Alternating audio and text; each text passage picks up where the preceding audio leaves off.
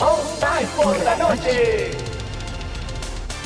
Estás escuchando All Spice por la noche. Tenemos un radio escucha en la línea. Esta es para mi esposa Gabriela. Me gustaría escuchar. ¿Te crees muy lista usando mi Old Spice Moisturized Body Wash a mis espaldas como si no me fuera a dar cuenta del inigualable aroma a Shea Butter? Uy, una de mis favoritas.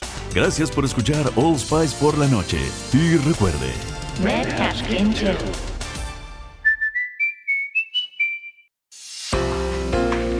Más uno. El podcast de entrevistas de Karin Cohen.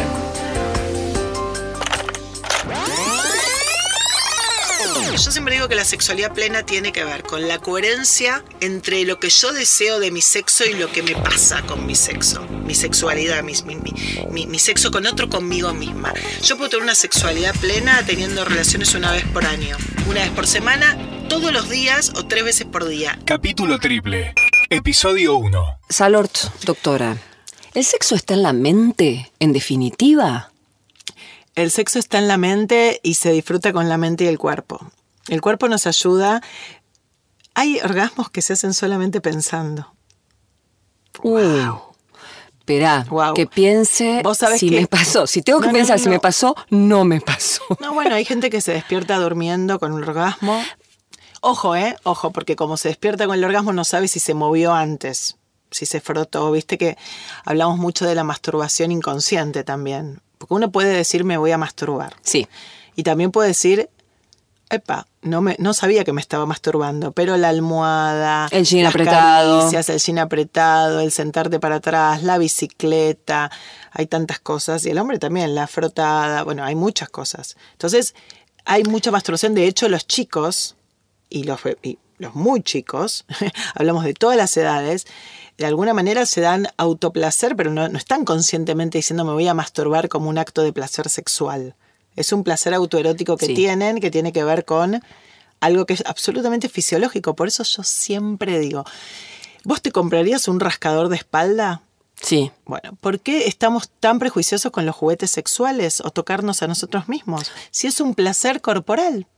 Por eso digo, está en la cabeza y toda la tradición judeocristiana, las distintas religiones. Los otros días, y te lo recomiendo y le recomiendo a todos, eh, estoy viendo un documental en Netflix de Cristiana Mampur, eh, Sexo en el Mundo, eh, Sexo y Amor en el Mundo. La periodista de CNN que cubría cuestiones bélicas, ahora se metió con este tema maravilloso porque, en definitiva, vi tres capítulos nada más. Uno era de China, el otro de India y el otro de, de Líbano.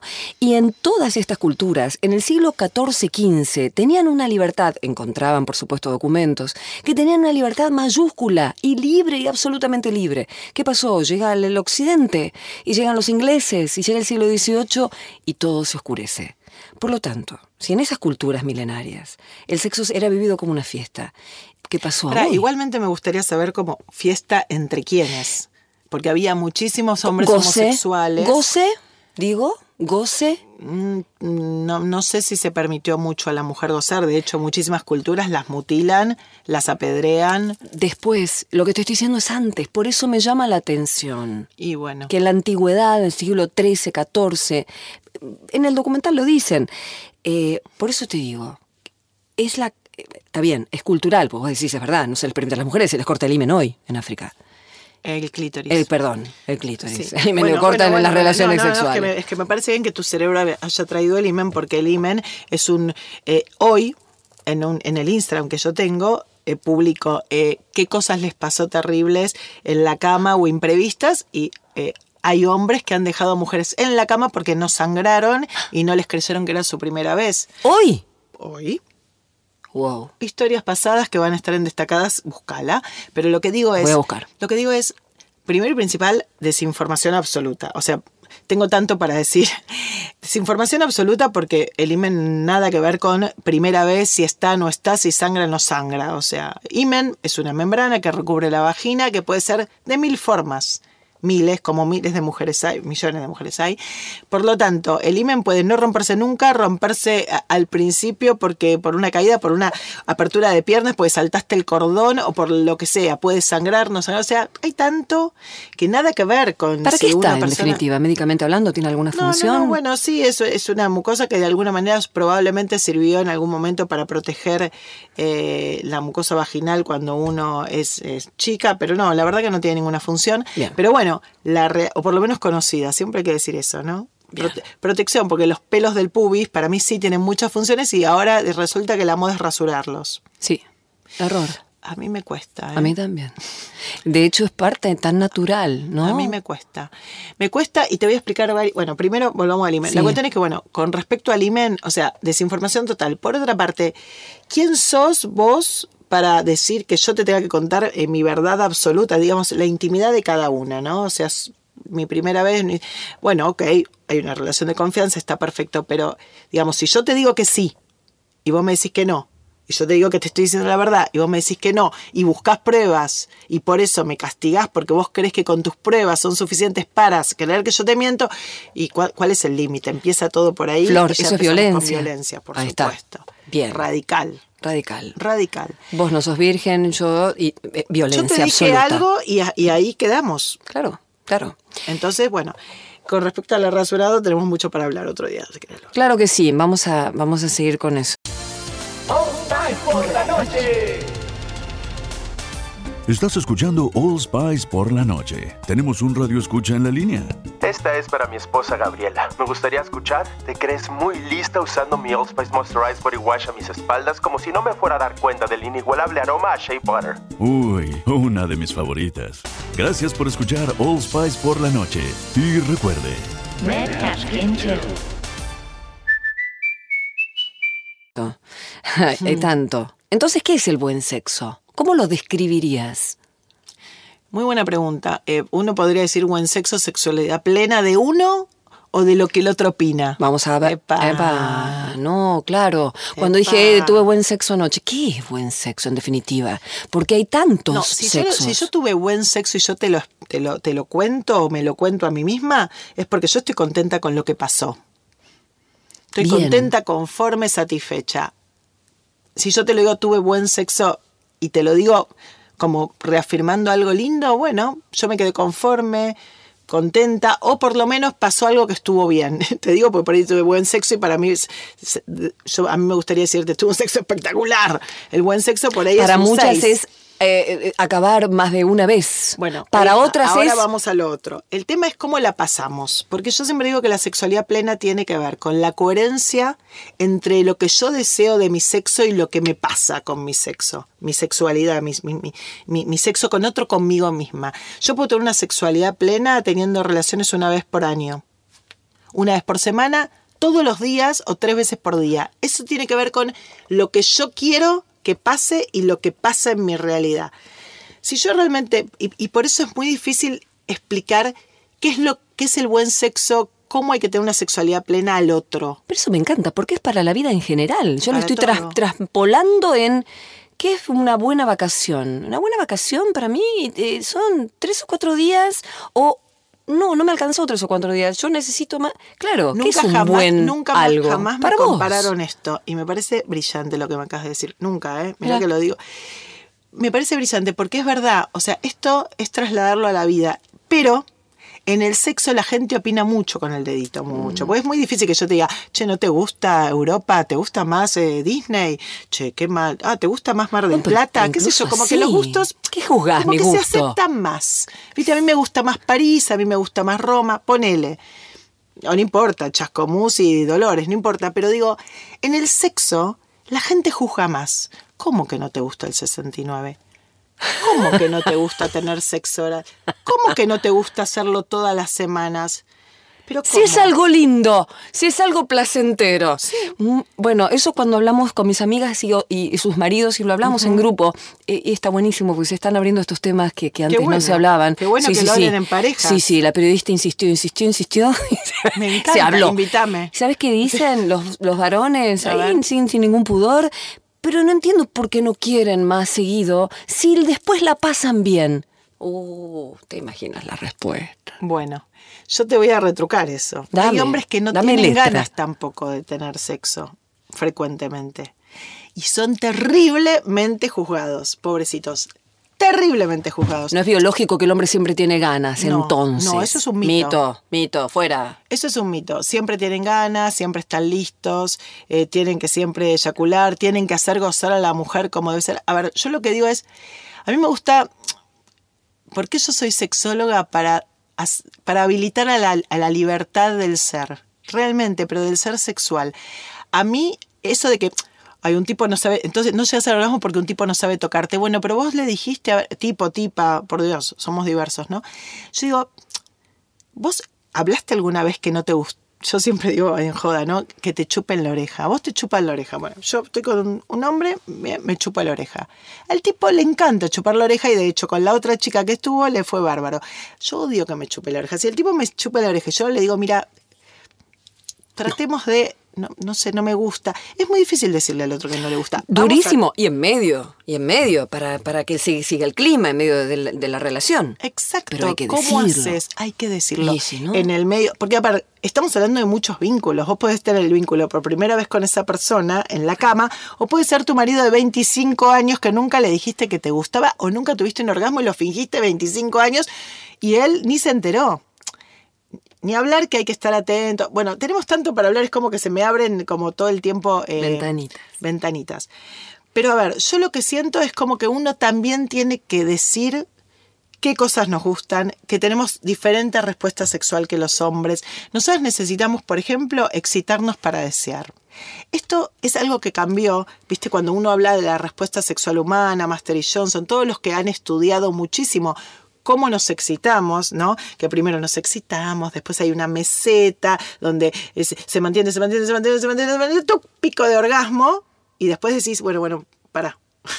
para, el hombre necesita un bueno, bueno para un poco de más de tiempo. Nosotros por eso, por ahí a veces seguimos, podemos tener ahora el famoso squirt, esto de, de la eyaculación femenina, un multiorgasmo, o no, o no. ¿Es necesario tener todo esto? No. No. Volvemos a la sexualidad plena. ¿Es necesario acabar siempre? No. No. ¿Es necesario que siempre tenga ganas? No. ¿Qué ves con el empoderamiento femenino social? ¿Cómo está pasando a la cama ese yo puedo también? Perfecto. Eh, ¿Está incluso socavando el ser femenino? El yo tengo falo, eh, que se entienda, Sí, el- símbolo afuera. ¿Cómo impacta? Me parece que la mujer está como. Está entendiendo, mira lo que te digo, es como que esto es un proceso. Sí. Nosotros estamos entendiendo que tenemos derecho al placer sexual, fuera y adentro de la cama.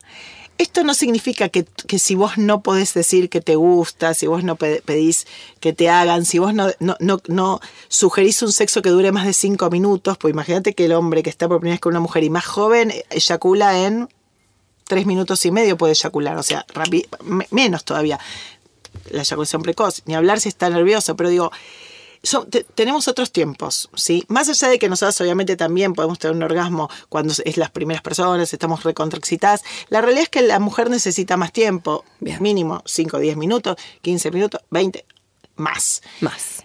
Entonces, esto nosotros tenemos que entenderlo, pero nosotros no nos conocemos tampoco, porque no nos enseñaron, porque no, no nos enseñaron a que nos podemos masturbar, nos enseñaron cómo es la vulva, que el clítoris no es lo mismo que una vagina, que la vulva no es lo mismo que una vagina, qué es lo que, digamos, cómo estimularnos, que está buenísimo, ¿sí? Entonces, y aparte, por supuesto, antes nos casábamos antes, nos juntábamos antes. Entonces es como que desde la adolescencia ya teníamos nuestro noviecito que nos, nos- viste, no nos permitíamos divorciarnos y decir hasta acá. Ahora la- la- el promedio de vida es 85 años, con lo cual una persona que dice, y hace 30 años que estoy casada, tengo 60 y entonces, y listo, listo. Carlos Alfredo, tu mamá vino por una semana. Ya hace un año que vive con nosotros. Hasta trajo sus gatos. ¿Y yo qué puedo hacer? Lo que puedes hacer, Carlos. ¿Y él quién es? Es Miguel, nuestro experto de TurboTax Live. Como tu suegra hace un año que vive con ustedes, you can claim her as a dependent y así obtener esa deducción de taxes extra. Hacer taxes puede parecer dramático. Por suerte, los expertos bilingües de TurboTax Live te ayudan a obtener el máximo reembolso sabiendo que tus taxes están bien hechos. You do your thing, we've got your taxes. Intuit TurboTax Live. La preparación de taxes y la aplicabilidad de las deducciones varían según el individuo. ¿Qué? Claro. ¿Listo qué? ¿Listo qué? Entonces, claro, si una se separa a esa edad, tiene 25 años de vida, eh, ¿se entiende? Total. Promedio. Con lo cual hay como todo un cambio de paradigma y todo un cambio social, donde la mujer ahora va a la cama y sabe que puede gozar, que está bueno tener orgasmo, que puede decir que no, que no hay nada que tiene que hacer, que realmente todo esto que te tiro son como todos temas aparte, ¿no? Pero no hay nada que una tenga que hacer para ser buena en la cama.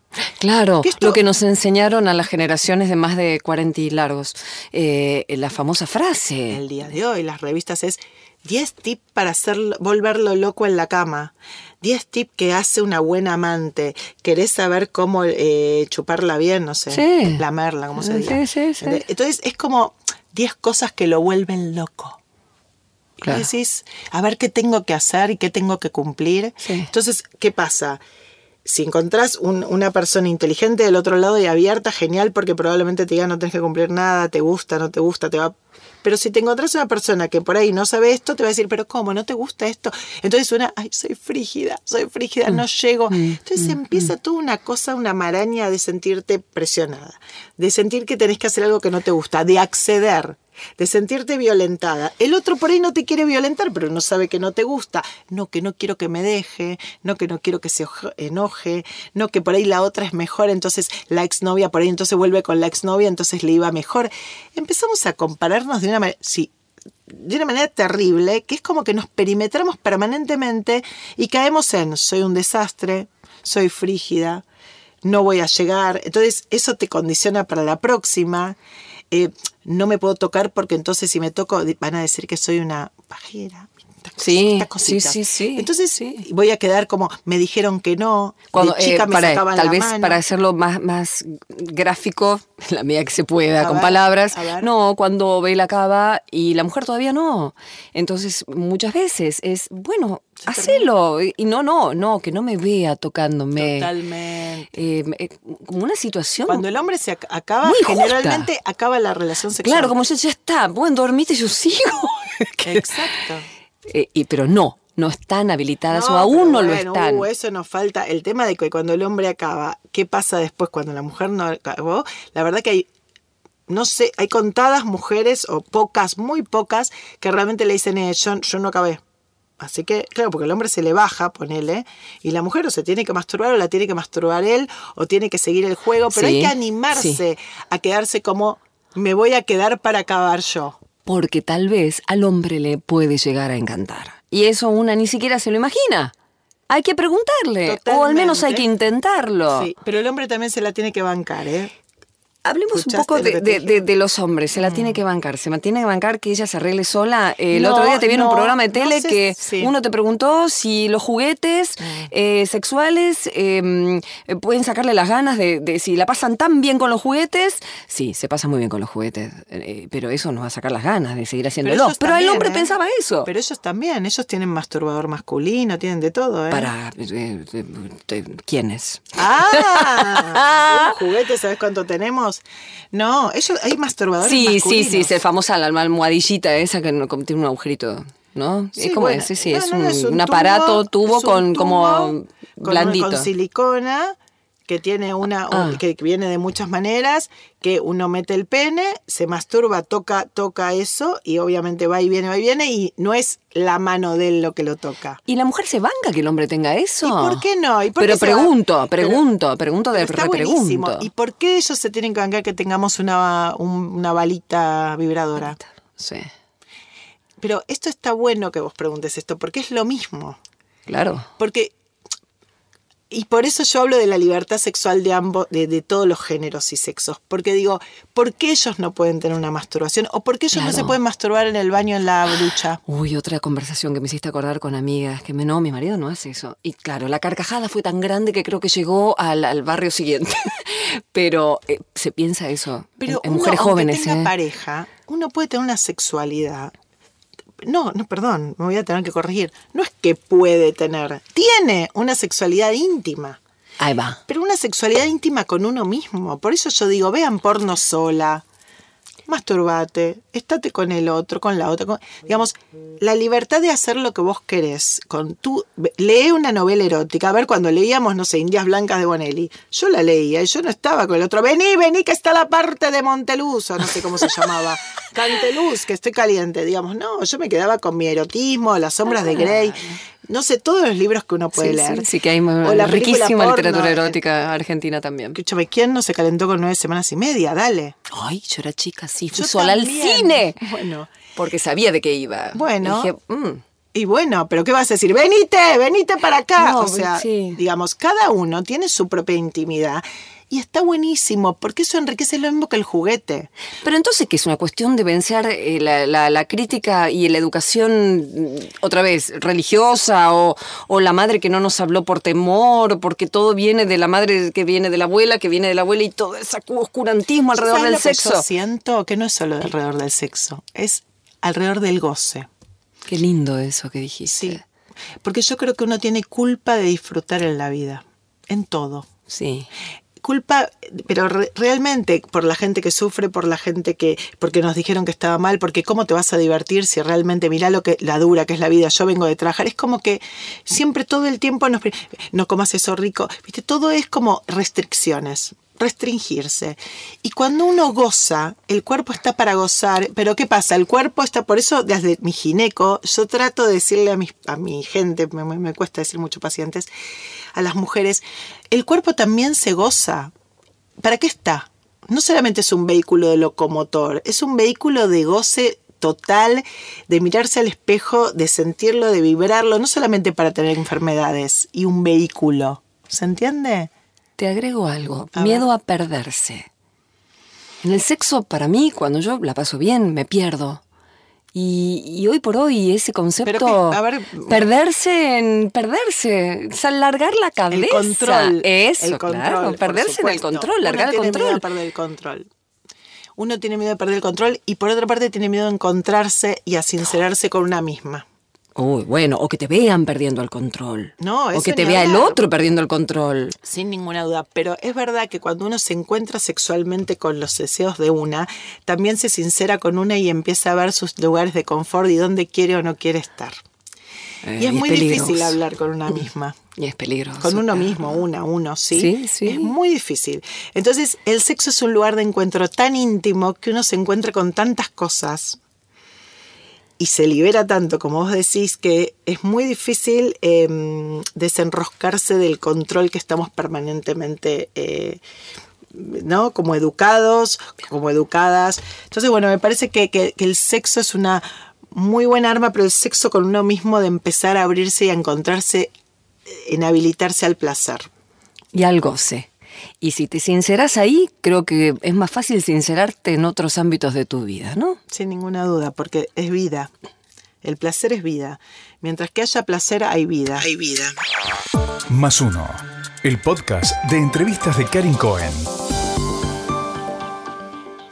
Producido por MyPod. You coming to bed, hon? Yep, honey, I'll be, right there. Just gotta turn out the light. Ow! Ow! Ow! Ah!